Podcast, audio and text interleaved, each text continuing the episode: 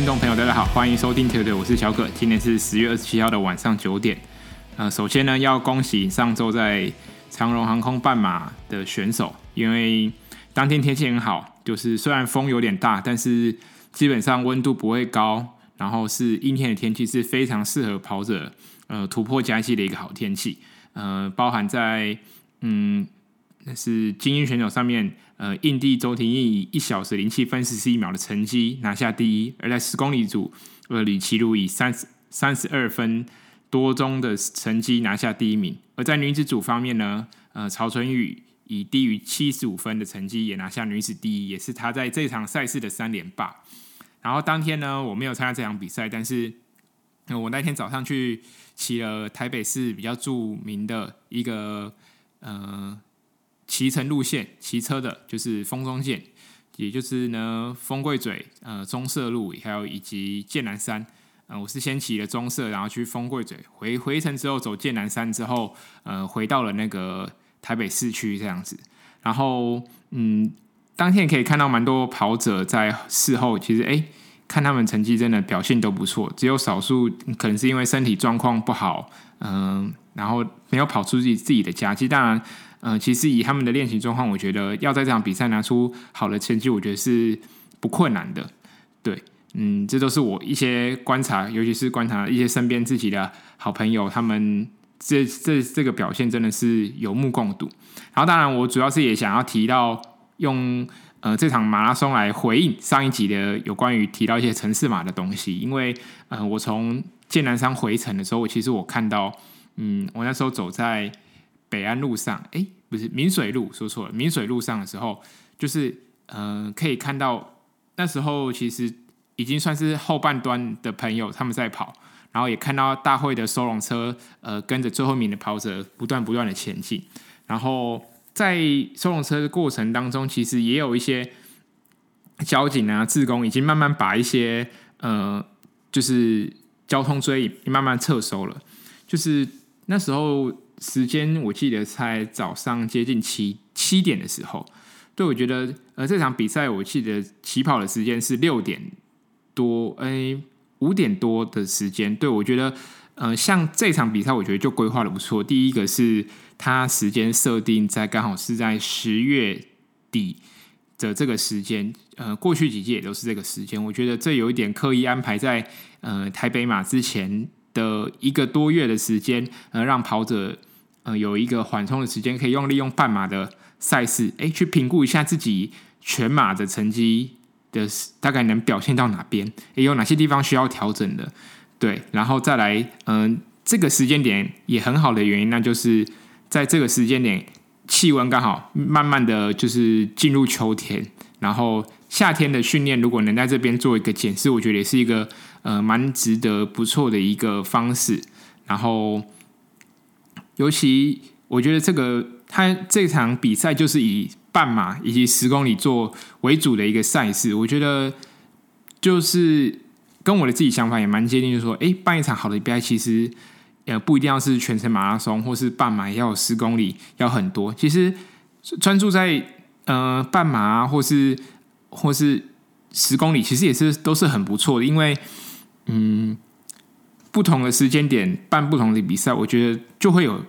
不同人来，就就是就会有人来选择来参加。我觉得这是一个很棒的，尤其是这场比赛，我觉得可以看到大家就是会想，对于追求成绩的跑者来说，会大家都会选择这一场。所以未来呃，明年如果大家呃有想要呃报名台北马，或是想要找一个全马呃半马破自己的个人纪录，我觉得这场比赛是一个蛮值得推荐大家去参加一场赛事。对，然后另外要提到的就是，呃，我们的铁人张团俊去年，呃，说说上个月在那个普悠玛内心拿下自己最好一一三的成绩，这礼拜又在台东之美的标准距离以一小时五十三分十九秒，然后破个人最佳奥运距离的最佳成绩。然后我觉得除了归功于他那台，就是。最新的战駒 Plasma 六，我觉得也比不上，就是大家所谓就是选手，就是结婚前啊，跟生小孩后表现都会特别好，对。然后我觉得，呃提到，哎，先讲一下，就是这台 Scott Plus 马力，我们这里没有置入，但是我是有去看这个车子的一些相关的报道，尤其是看到那个德国的铁人 Sebastian Kiendoll，他他分享了一个呃这个这个车子的一个好处，对，分享给大家，也呃。他的分享的东西，我觉得并不是仅限于这台车。我觉得是对于呃所有的呃铁人三项所使用的三铁车，我觉得大家如果还没有买呃三铁车，我觉得可以未来作为一个考虑的方向。除了考虑价钱，我觉得还有几项事情是可以把它放进去考虑的。对，呃，这台他这台车 Kiendoll 他就是提到，就是第一个最重要的就是，当然还是自己的腿力。呃，没有腿力，其实骑再好的车，可能也骑不出它的性能。然后再来第二个很重要，就是这台车它整合了很多呃东西，不论是它的水壶，呃隐藏的水壶，然后包含它的置物盒，就是放果胶的地方，在它的呃下管那边，然后以及它的在它坐管的后面有一个放它的工具盒。对，呃，我觉得隐藏水壶的部分，我觉得。之前的几代也有，还有包含当然拿果胶的部分，呃，那个置物盒其实也没有没有是这一这一代最大的改变，还有后面的那个工具盒，我觉得也是很大的改变，因为对于一个呃骑乘长距离，呃，从九十公里或是一百八十公里的这样的一个骑车的距离来说，我觉得他他说如何用 arrow 的姿势。然后保持稳定的骑乘在这个道路上，是单车很重要突破成绩的关键。也就是说，你能趴得越久，你能踩得越顺，基本上你的成绩就会越快。而要让这个 aero 的那个 position 产生，那就是如果可以的话，那就是尽量你连喝水，你连吃东西。都是以趴着的方式去进行，那这样也可以大大减少你的阻力。你身体不用站起来去拿东西，也不用站起来来去后面拿水壶去喝水。对，这都是一个很不错的。另外一个很重要的就是，呃，这台车它可以它可以调整的地方很多，尤其是它的休息吧。如果有去做 fitting 的人都知道，就是嗯，一台车子要跟人结合合为一，就是要去 fitting 啊。当然。Fitting 有些人可能他是先买车再去 fitting，或者有些人比较观念比较好的，那就是先去 fitting 再买车。呃，当然很呃有些就是所谓的先买车再 fitting，那可能没有买到他，他们可能买到他喜欢的车，但他可能买错了，买到不适合他的车，这就会导致他不管用什么姿势去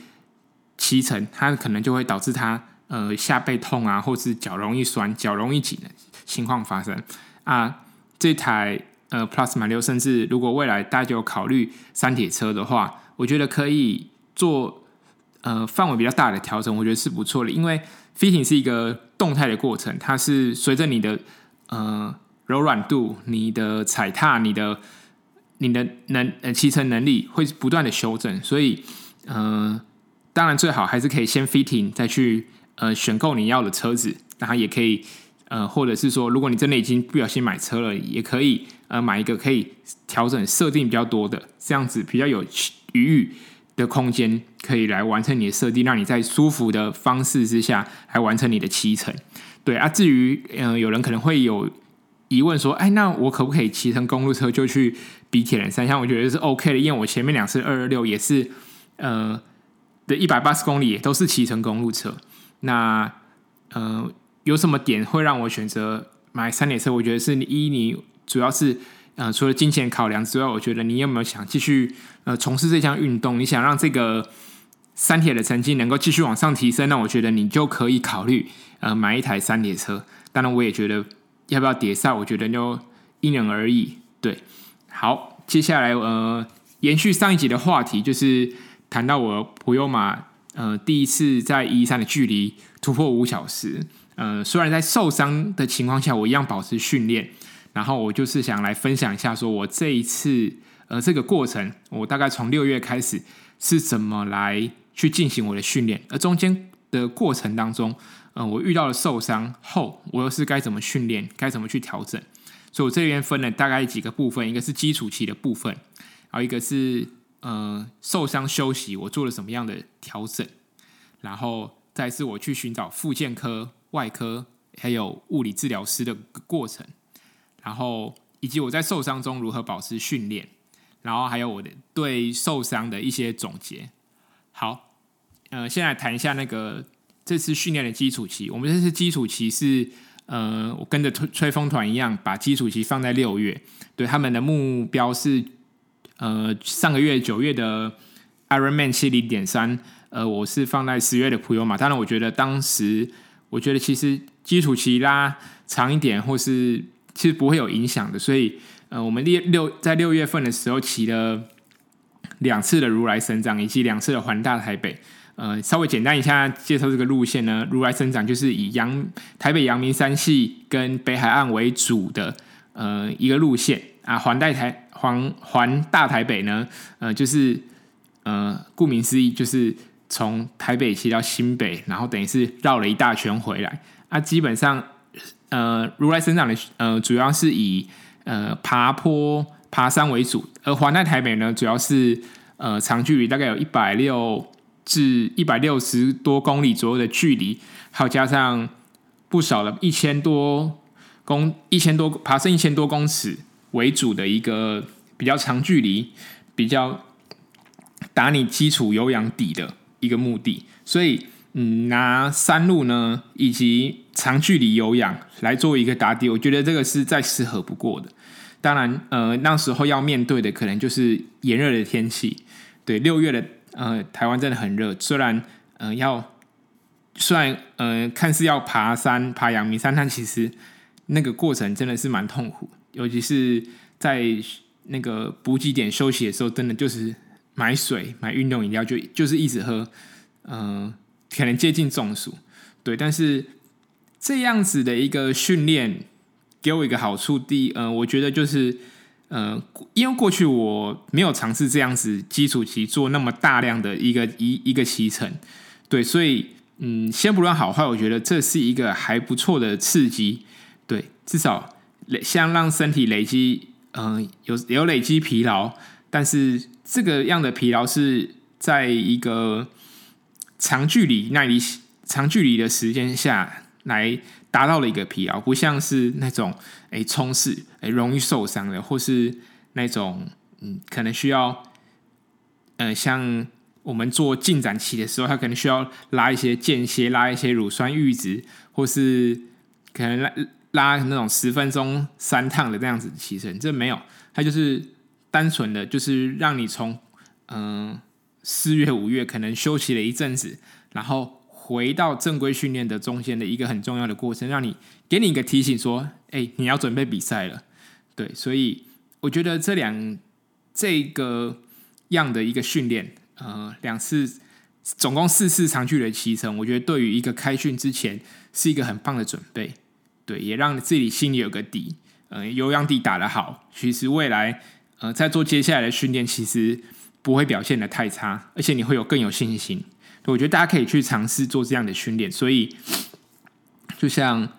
如果你是单纯跑马拉松，你说哎，你没有没有骑乘怎么办？没关系，其实你的基础其实就可以多去跑一些山路，你就背着水袋啊，或是去去越野跑。对，重点就是不要受伤，然后把时间拉长，甚至你去爬山，去呃爬个百岳、爬玉山、爬雪山都 OK。我觉得这是一个很棒的有氧的基础，尤其是在炎热的夏天。六月你可以去山上，呃，去去做长距离的有氧耐力，我觉得这是一个很爬山是一个很棒的选项之一。对，然后其实整个过程来说，就是七月其实这种状况也调整的不错，其实不会因为天气热，然后让自己心情很浮躁。我觉得那时候是处于一个很棒的状态。然后八月初的时候，呃，发生了一场车祸，那时候去骑了一次。司马库斯，然后在回程的时候，因为呃雨午后雷阵雨的关系，然后我的前轮摔进了呃水坑里面，然后我那时候膝盖除了破皮之外，然后右边的膝盖也是淤血蛮严重的。对，那时候让我几乎整整一个月没有做什么运动，就是休息，等伤口复原。对，那时候，呃，这个这个过程，我觉得可以再找一集可以跟大家谈。对，因为我的伤势还不敢说完全的好，但是在那个月，我真的是经历了蛮低潮的时候。对，然后在八月底接近九月初的时候，那时候大家基本上呃皮肉伤已经好了差不多，我就开始恢复我单车训练台的骑乘。但呃好死不死，呃因为单车台呃在在骑单车有点可能有点过量吧，然后那时候跑步会出现莫名可能膝盖内侧疼痛，对，然后之后我就去找了呃有去找复健科、外科，甚至物理治疗。来去评断我这个状况啊，当然我就先先解释一下，就是呃物理治疗，我最后找了物理治疗师，他跟我解释的原因类似呃，来跟大家解释一下，就是为什么会出现膝盖痛，就是可能跟我那时候呃在跑步之前，我骑了想要急着找回过去的呃体能，所以那时候骑乘的量可能比较大，呃导致我的股四头肌。甚至腿大腿内侧的肌肉都没有好好的放松，然后会导致我的副韧带会有点不舒服，没有办法很稳定。对，我拿最近呃在军队当中比较呃火热的话题吧，就是所谓的后备征召。对，就是我们一直在用前线的军人，就是我让他一一直上战场，一直让他训练，但是我的我都没有让他放松。相对的，我我我原本我应该可以，我应该必须拿我的臀肌，拿我的大腿内侧的肌肉来去平衡我我的每次踩踏，甚至我的跑步时候的推蹬，这样可以让呃整个运作效率更好，才不会导致我膝盖出现疼痛。所以我的屁股、我的大腿内侧肌肉，可能就是属于后备军人站立的部分。我们平常不太会注意它，它不是直接力量的输出来源，但它其实。在跑步当中，在我们的一些生活当中，它扮演很重要的角色。不论是我们下楼梯，或是我们抬东西，我们可能都是需要这些臀肌的。所以在那个过程当中，呃，物理治疗师就要叫我说：“嗯，不行，你不能你因为受伤的关系，忘记如何使用臀肌以及大腿内侧的肌肉。”所以我就去做了，物理治疗师就教我了我一些。嗯、呃，如何去重新征召这些肌肉的方法？对，然后我要分享一下，就是我当初受伤的话，嗯、呃，其实拉出来提一下，受伤的时候，我觉得应该是先看你的受伤的程度来决定你要看哪一科。对，当然，如果你有外伤或是真的很疼痛的话，是先找外科。或外科觉得这个不是他的范围，再去找复健科。复健科完，你觉得 OK？那个你受伤的程度，你知道你受伤的原因，我就再去找你的物疗师、物理治疗师啊。要如何去判断这些东西？我觉得除了是医生之外，我觉得嗯，你也可以适适当的问一些呃相关有在学物理治疗的专业人员会比较好。因为在国外的运动团队来说，他们一个重要的一个像一个职业运动里面，他可能会有肌力师、物理治疗师，他可能是专门去做按摩放松的，他甚至是还有心理辅导的。对，他是一个 team。但是我们一般没办法在外面看，你你要看复健科，你就去找复健科医生；你要找物理治疗师，你就只能去找物疗师医生。对，所以。看每个人的伤势状况去评断你现在该要看哪一科，然后那时候是我在复健科看了一阵子之后，我觉得伤势都还没有好，然后间间接间接的，我觉得我可以去尝试看看找物理治疗师，而这个物疗物理治疗师跟复健科那个帮复健科里面帮你用仪器啊热敷啊那个不一样。嗯、我去那时候是去遇见这个诊所找物理治疗师，然后他的过程大概就是会先问你，先他会要求你把你之前复健科的一些呃诊断证明拿给他看，看是说复健科医生有哪些，他诊断出哪些问题，然后他会物理治疗师会针针对这些问题对症下药，对，然后他就是给我出诊，然后给我徒手治疗，然后他会带我做一些呃测试评估的动作，然后教我呃如何做其他的动作来去征召这样的肌肉，导致然后让不会过度使用我的股四头肌，或是我原本呃可能受伤紧绷的肌群这样子，然后教我如何在家自己放松，而渐渐渐渐的呃慢慢的回到。我应该要有的运动表现，这是一个循序渐进的过程。我觉得除了那些专业的知识外，我觉得我的物理治疗师也给我很大的信心，因为我那时候跟他说，呃，我十月有一场比赛，我希望能够把它跑完，然后我也顺利跑完了。虽然我现在的呃膝盖的状况还不是到很稳定，但是至少我我可以跑完一个半马，我可以呃知道。如何面对我的问题？然后这这个，因为这个问题是我之前没有遇过，然后这是我遇到，我可以呃处理。我觉得这是一个很棒的一个过程。除了治疗之外，我可以甚至可以学习到更多我过去没有所接触的一些医学常识。对，然后如何在受伤中保持训练？对啊，在提到这个之前，我再先讲完我那时候去找去找完物理治疗师，他就跟我说。要做哪些肌力训练，我就把这些放到我的菜单里面。啊，我一样呃，持续的就是游泳，然后持续的骑乘，然后在训练之余就是尽量的放松。啊，跑步的话，如果膝盖会痛，我就会先不要跑。那我会改以走上坡的方式为主，对，然后至少不要让这个相关的训练都放掉。对，所以那我在这边跟大家分享一下。我在受伤中如何保持训练的？我觉得第一个很重要，就是肌力训练不能少，不能偷懒，因为你最缺乏的就是你那些过去没有被征召的肌肉，你就是已经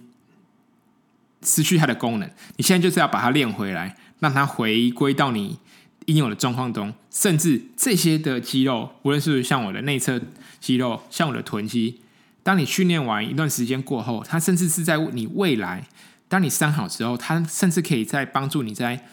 运动场上表现有能拿出更好成绩的一个 key point。对，所以我觉得肌肌力训练是不能少的。然后像我跑步，如果膝盖痛不行，那我就改用走的。啊，走我不会只走平路，我尽量走就走上坡，训练到至至少可以训练到一些心肺。那如果跑步呢，呃，低强度的跑步不会痛，我也会试着尽量去跑。对，尽量去尝试。我觉得不要怕，不要因为呃真的很痛，痛一点点就有那个嗯、畏惧感，然后这样的畏惧感导致你可能会导致你未来呃一些训练上有所偏颇，或是嗯更没有自信。所以当然这样子的一个在。有受伤的状况下去进行训练，我觉得这也是要你跟物理治疗师不断的沟通，呃，不断的去寻求你的一些疑问，他帮你解答，让你有信心能够重回这个复健之路。对，然后我觉得很重要的另外一点就是，因为我不是呃单跑马拉松，所以我还有游泳可以练，我还有单车可以练。我现在不能跑步，那我就试图去加强我的游泳，加强我的单车。呃，三项铁人三项的成绩就是这三项的总和，加上转换区的时间。呃，你既然跑步不行，那就靠单车、靠游泳把它补回来。对，三项中就可以是互补的。对，三铁人三项的成绩，什么是进步呢？就是你总时间进步，那就是进步。就算你下一次可能游泳比较慢一点，那单车快一点，跑步快一点，那你也是进步。对，不用说三项都一起进步就是进步。只要总时间进步，那就是进步了，对。然后再就是，我觉得心态调整跟身体调整一样重要，就是在训练之余，呃，你要如何去保持你的心态很健康、很正面积极，有好的正面的心态，能让你的伤势能好得更好、更快。对，当然这有没有科学依据，我觉得可以去查一下。但是我觉得。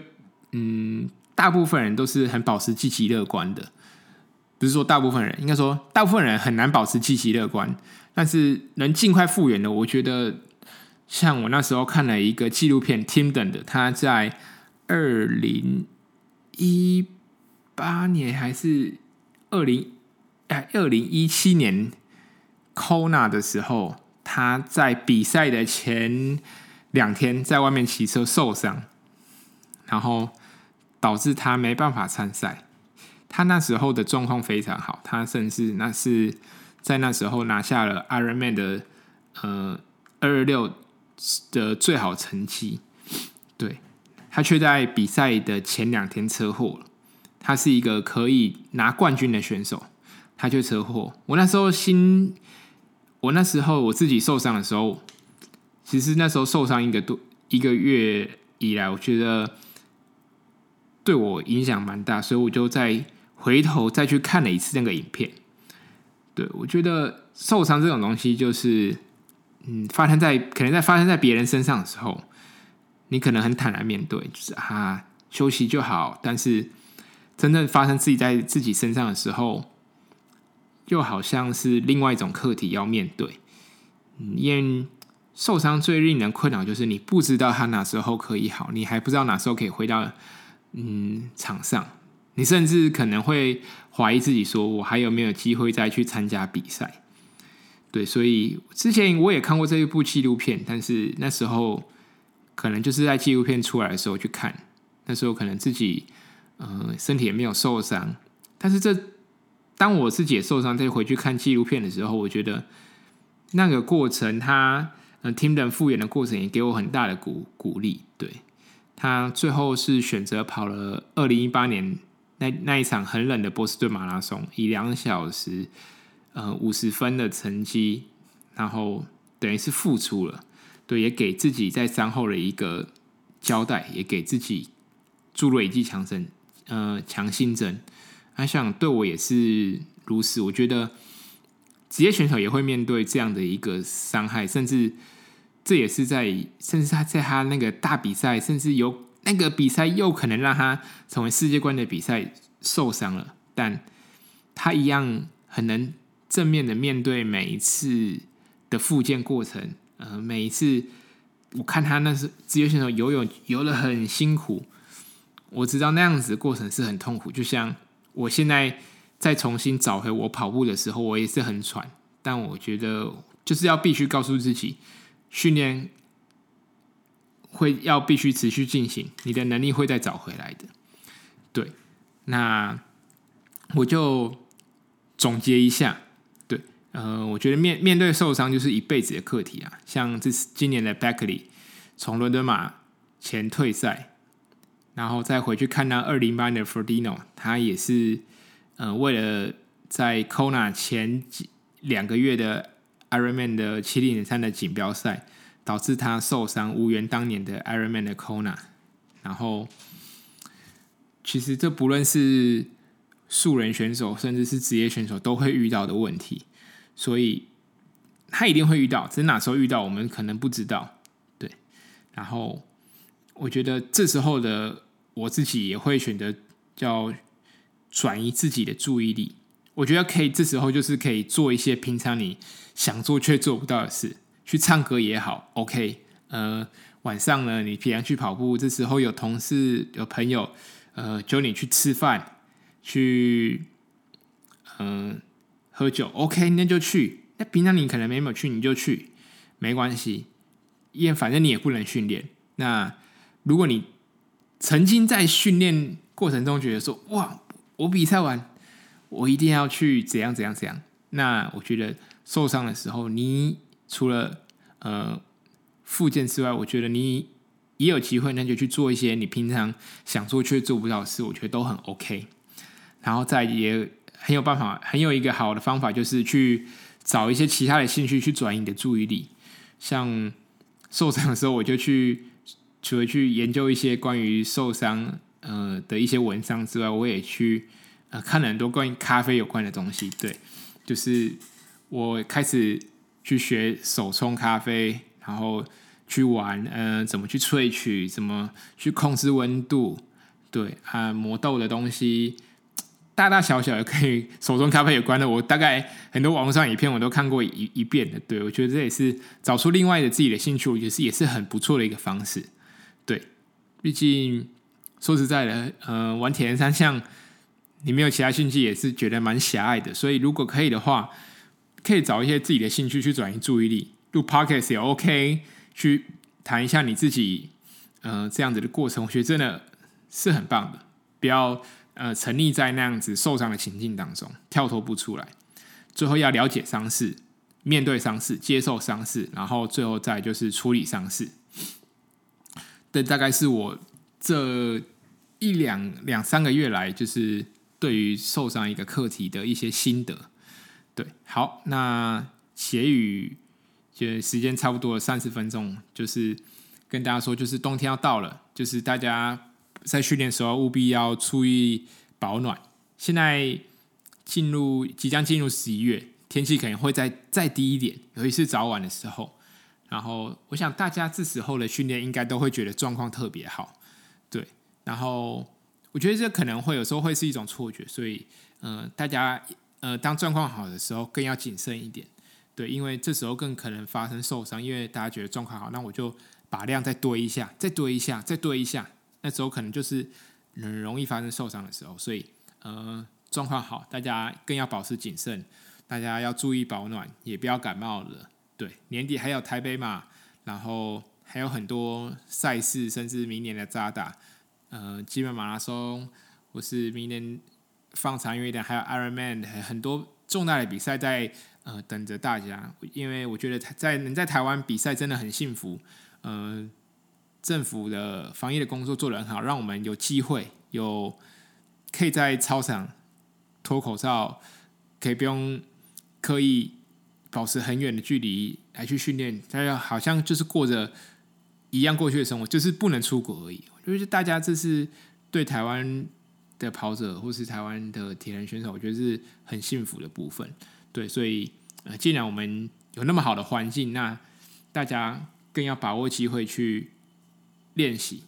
好，那今天就到这边。如果你喜欢呃我的频道，欢迎到 Sound Out 或是